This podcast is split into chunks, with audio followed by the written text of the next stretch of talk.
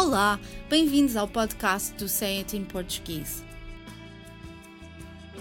As línguas estão cheias de expressões coloquiais, idiomáticas, ditados e provérbios que acrescentam nuances à mensagem. Mas nem sempre é fácil compreender o seu significado pelo contexto onde se encontram, e por isso gostaríamos de explicar o que querem dizer. O impacto social, económico, político e até religioso do Império Romano é verdadeiramente assinalável, no sentido de extraordinário, e não surpreende, portanto, que haja mais provérbios que lhe façam referência. Como, por exemplo, Roma e Pavia não se fizeram num dia. Naturalmente que a construção de tão grande império foi gradual e demorada, e por isso dizemos Roma e Pavia não se fizeram num dia, quando queremos reforçar a ideia que fazer alguma coisa, sobretudo quando é bem feita, leva tempo. Eis alguns exemplos de uso. Preciso deste trabalho pronto o mais rapidamente possível. Depressa e bem não há quem. Desculpa, não compreendo o que disse. Roma e Pavia não se fizeram num dia. Ah, já percebi. Está a dizer que o trabalho só fica bem feito se for feito com calma. Isso mesmo. A expressão depressa e bem não há quem é bastante mais coloquial e popular do que o provérbio, conhecido em vários países, Roma e Pavia não se fizeram num dia. Outro exemplo é em Roma ser romano. A ocupação romana foi naturalmente acompanhada da adoção da língua e dos costumes de Roma.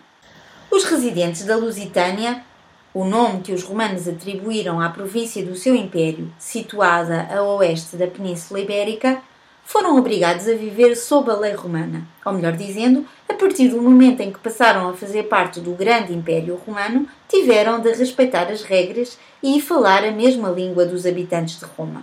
Hoje em dia, esta expressão, com tradução para muitas línguas europeias, funciona como uma recomendação. Quando vivemos num país estrangeiro, devemos esforçar-nos por falar a língua e respeitar sempre as regras locais, pois só assim seremos bem-vindos. Esta sugestão também se aplica quando convivemos com pessoas de outras nacionalidades ou culturas, não é? Absolutamente. Quando pessoas de outras culturas nos convidam para jantar ou almoçar, ou quando somos seus hóspedes, devemos tentar respeitar a sua forma de ser e estar e não impor a nossa.